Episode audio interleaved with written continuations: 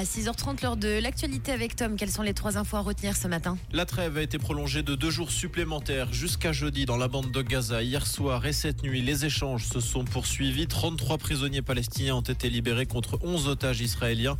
Échange qui devrait se prolonger ces deux prochains jours. Décombre est le mot roman de l'année 2023. Le terme fait partie des mots qui sont le plus ressortis dans les articles de presse cette année suite au séisme et aux guerres. Il devance intelligence artificielle et coût de la santé. Théo Rochette prolonge l'aventure de deux saisons supplémentaires au LHC. Il est lié au club vaudois jusqu'au terme de la saison 2025-2026. Cette saison, il compte déjà 6 buts et 9 assists. Rouge, l'actu revient à 7h.